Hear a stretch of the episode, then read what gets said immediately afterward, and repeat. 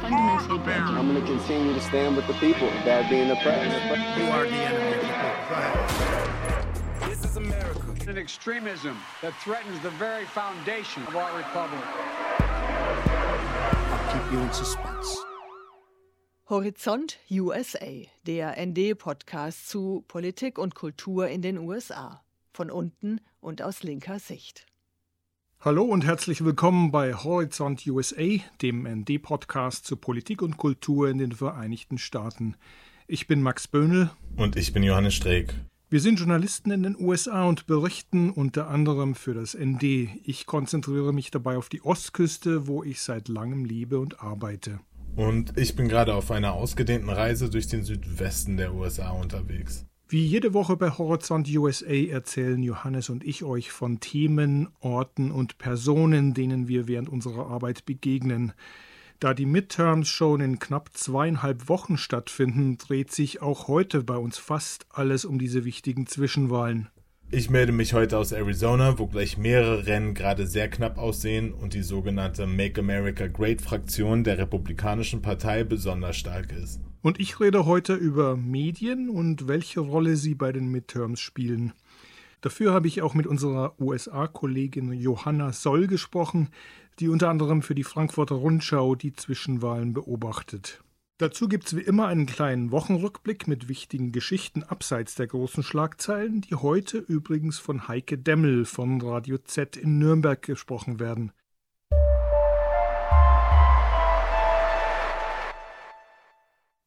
Johannes, du hast uns über die letzten Wochen bei Horizont USA aus den verschiedensten Orten Berichte geschickt.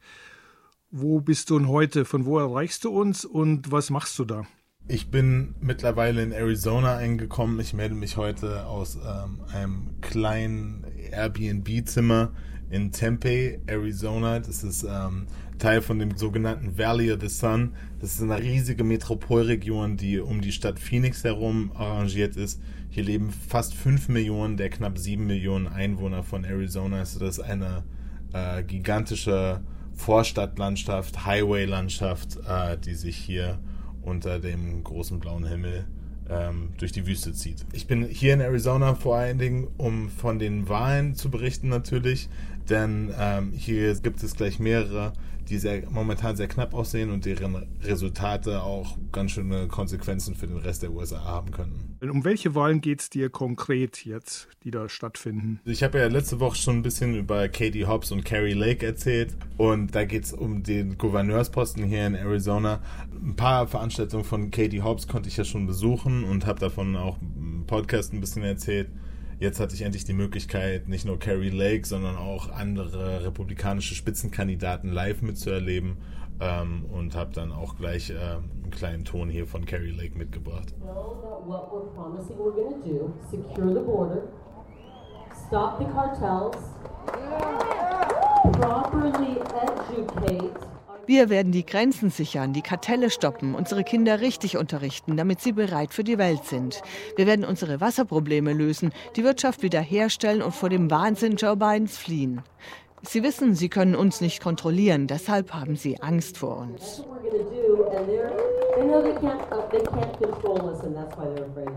Was Carrie Lake hier sagt, fand ich sehr spannend, weil sie da ziemlich gut auf den Punkt bringt, wie die Republikaner in Arizona antreten. Wenn sie von der Bildung von Kindern spricht, dann geht es um die angebliche Indoktrinierung durch die sogenannte LGBTQ-Agenda. Hier geht es um Geschlechtsumwandlung beziehungsweise geht es um Transrechte. Riesenwahlkampfthema, besonders für den re ganz rechten Flügel der Republikaner. Arizona grenzt an Mexiko. Die Sicherung der Grenze ist hier so was wie so ein politischer Dauerbrenner. Und da würde ich auch an dieser Stelle nochmal an John McCain erinnern, der gescheiterte Präsidentschaftskandidat, der damals gegen Barack Obama verloren hat, der lange die Republikaner von Arizona wirklich verkörpert hat, also hier die führende Persönlichkeit bis zu seinem Tod vor ein paar Jahren war.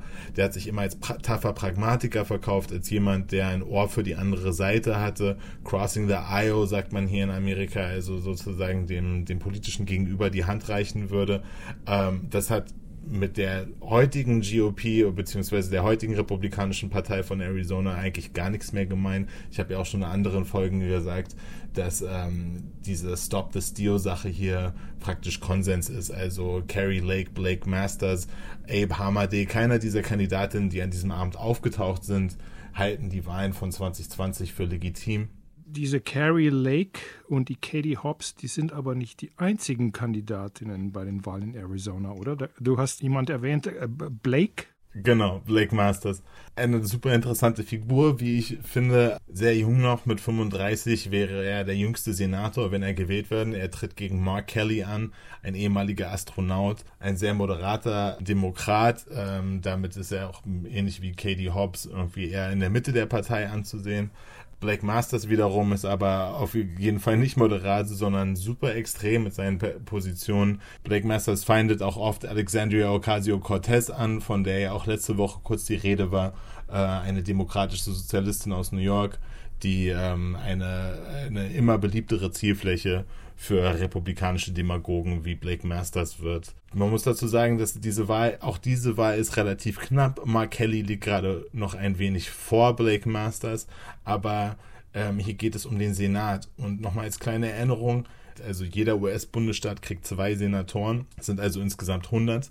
Und in diesem bikameralen, also Zwei-Kammern-System, das es nach der US-Verfassung gibt, haben diese Senatoren genauso viel Macht wie die 535 Abgeordneten. Das heißt, Senatorinnen in den USA, super machtvoller Posten. Gen Z is going to save this country. I believe that. Anyone believe that? But young people today Junge Leute sagen heute in Umfragen, dass sie erwarten, ein geringeres Einkommen zu haben als ihre Eltern. Was für eine bizarre Umkehrung des amerikanischen Traums. Eigentlich soll es doch von Generation zu Generation besser werden. Man solle eigentlich erwarten, dass es einem besser geht als seinen Eltern. Aber jetzt, vor allem in den letzten 21 Monaten unter Joe Bidens verrückter Agenda, wird das alles angegriffen. 21 months because of Joe Bidens crazy agenda that's all, it's, it's under assault. Ich finde diese Kommentare von Masters deshalb interessant, weil er aufzeigt, wie sehr sich die Demokraten und die Republikaner der gleichen ökonomischen Misere bedienen, um Wahlkampf zu machen. Er hat öfters von Millennials gesprochen und deren gedrosselten Erwartungen. Masters wäre, wie gesagt, der jüngste Senator, ein Millennial an diesem Posten. Es ist natürlich irgendwie absurd, dass er auf die letzten 21 Monate zeigt, als den Zeitpunkt, in dem diese Verbannung eingesetzt hat. Also ich würde sagen, dass ich wirklich die Kontraste, die ich in Arizona gesucht habe, auch sehr, sehr schnell gefunden habe und hier eine wirklich ähm, ganz schön krasse und extreme politische Landschaft entdecken konnte in den letzten paar Tagen. Wie weit rechts die Republikaner hier stehen. Ähm, die Kontrastwirkung ist, wie gesagt, auch nochmal zum dazu, wie die Partei hier früher oder lange Zeit aufgestellt war. Was mich hier wirklich erstaunt hat, war zu sehen, wie wirklich tief und weit vorgedrungen diese konspirativen und wirklich äh, rechtsextremen Ideologien mittlerweile sind. Also ein Name, der immer wieder fällt, ist George Soros. Ein Konzept, das immer wieder auftaucht, ist diese globale Weltregierung. Es gibt viele Leute, die Positionen äußern, die eigentlich aus dem QAnon-Spektrum kommen und dass die Wahl 2020 gefälscht wurde, das würde ich sagen, ist nochmal eine der normaleren Positionen von denen, die ich jetzt so in den letzten Tagen in meinen Gesprächen mit äh, WählerInnen aus, der, aus dem rechten Spektrum mitgekriegt habe.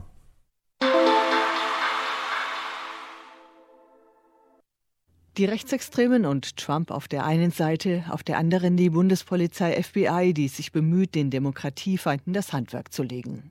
Dieser Eindruck konnte zuletzt entstehen, als das FBI vor ein paar Monaten das Trump-Anwesen in Florida durchsuchte.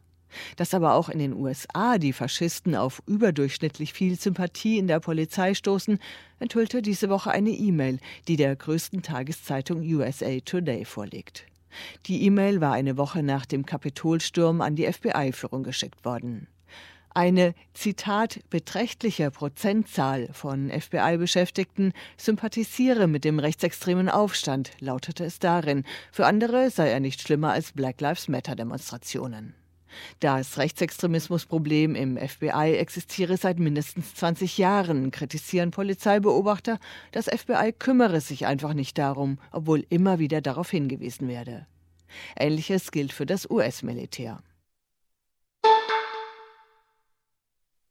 Falls die Demokraten aus den Midterm-Wahlen am 8. November siegreich hervorgehen und in beiden Kammern des US-Kongresses robuste Mehrheiten haben, wird das Parlament zuallererst das bundesweite Grundrecht auf Abtreibung festschreiben. Das versprach Präsident Biden am Dienstag in einer Rede in Washington. Biden erklärte zudem das Abtreibungsrecht zum zentralen Wahlkampfthema der Demokraten. Genau davor warnen allerdings in den letzten Tagen progressive Demokraten. Denn Themen wie steigende Lebenshaltungskosten, Löhne, Inflation und wirtschaftliche Unsicherheit generell prägen das Wahlverhalten der amerikanischen Wähler und Wählerinnen noch mehr. It's the economy, stupid. Zuletzt warnte der demokratische Sozialist Bernie Sanders die Mainstream-Demokraten davor, das Thema Wirtschaft den Republikanern zu überlassen. Dass die steigenden Lebenshaltungskosten, darunter auch der Benzinpreis, mit Abstand die wichtigsten Themen sind, die den AmerikanerInnen Sorgen bereiten, ist im Weißen Haus durchaus bekannt. Präsident Biden kündigte deshalb am Mittwoch die Freigabe von 15 Millionen Barrel aus der staatlichen strategischen Ölreserve an.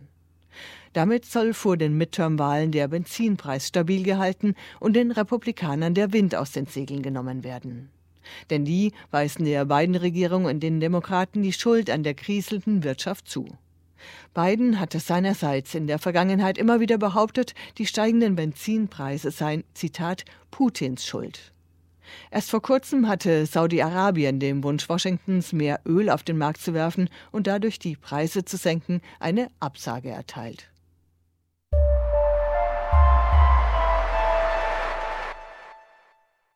Max, du folgst ja den amerikanischen Wahlen jetzt schon seit über 20 Jahren. Ähm, du kennst dieses ganze Schauspiel wirklich in- und auswendig. Und jedes Mal, ob es jetzt Midterms sind oder ob es Präsidentschaftswahlen sind, heißt es immer wieder, das sind jetzt die Schicksalswahlen.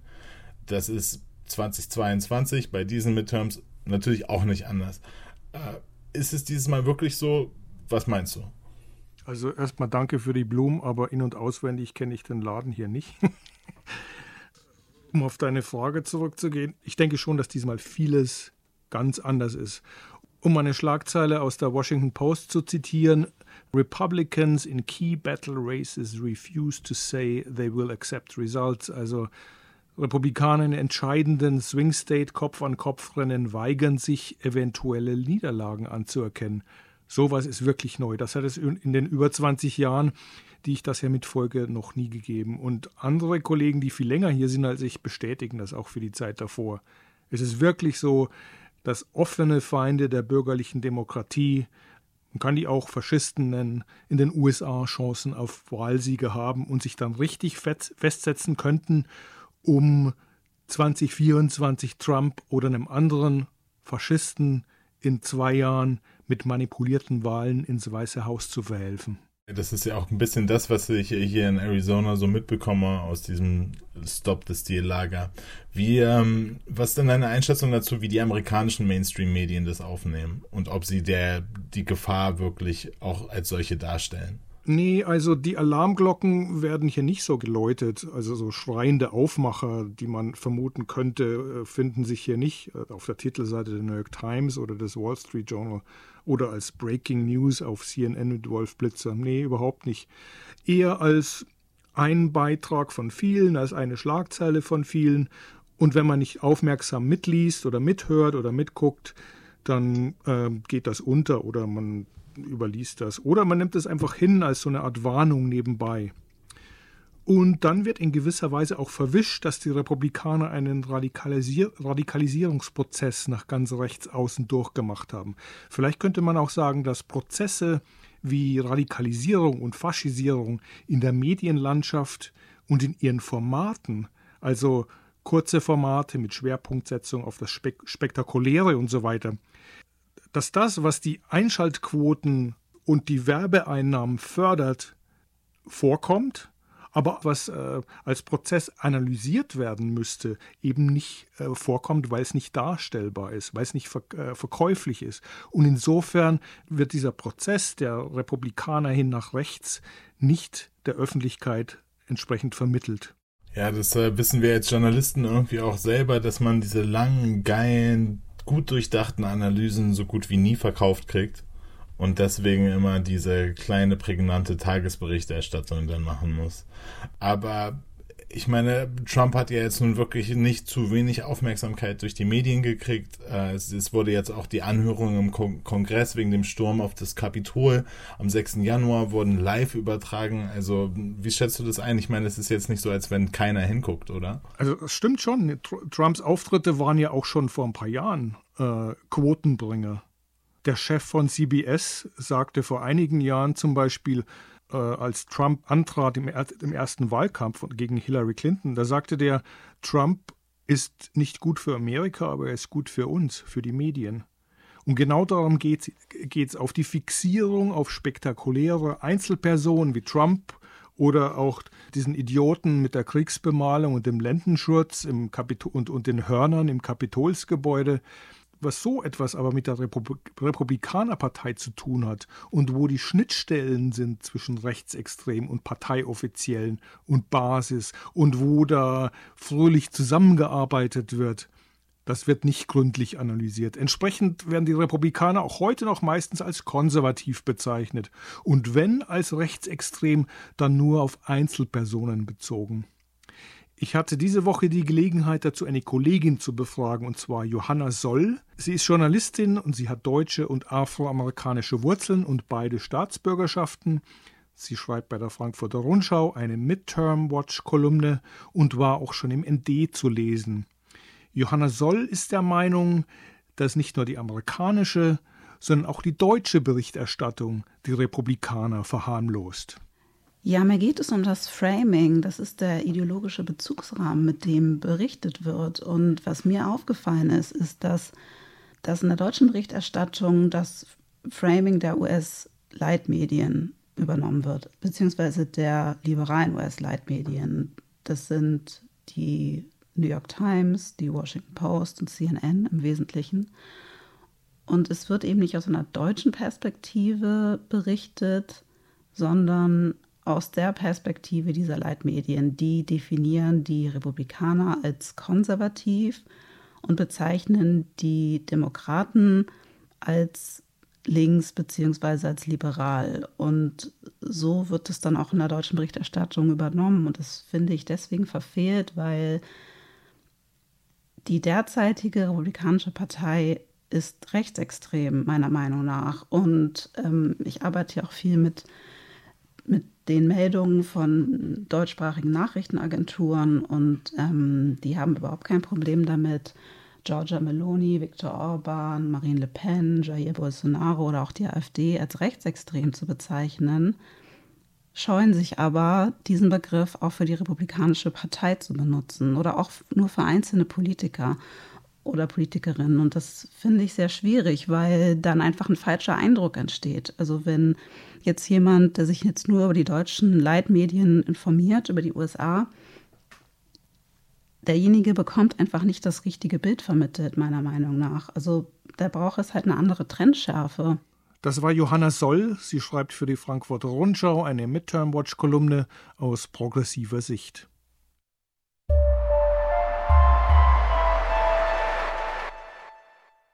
Das war's für diese Woche mit Horizont USA. Nächsten Freitag geht's weiter. Wir freuen uns, dass ihr eingeschaltet habt. Ich bin Max Böhnl. Und ich bin Johannes Streeck. Heike Demmel von Radio Z war heute unsere dritte Stimme. Florian Brandt ist der Podcastmeister des ND. Ihr könnt uns unterstützen, indem ihr das ND abonniert, diesen Podcast natürlich sowieso. Weiteres findet ihr über unsere Social Media Accounts. Johannes hat außerdem einen Newsletter mit Fotos und Eindrücken seiner Reise durch den Südwesten. Ihr findet ihn bei anderer.substack.com, a n d e r e r.substack.com. Und das war's.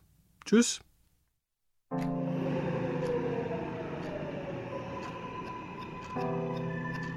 ND Journalismus von links.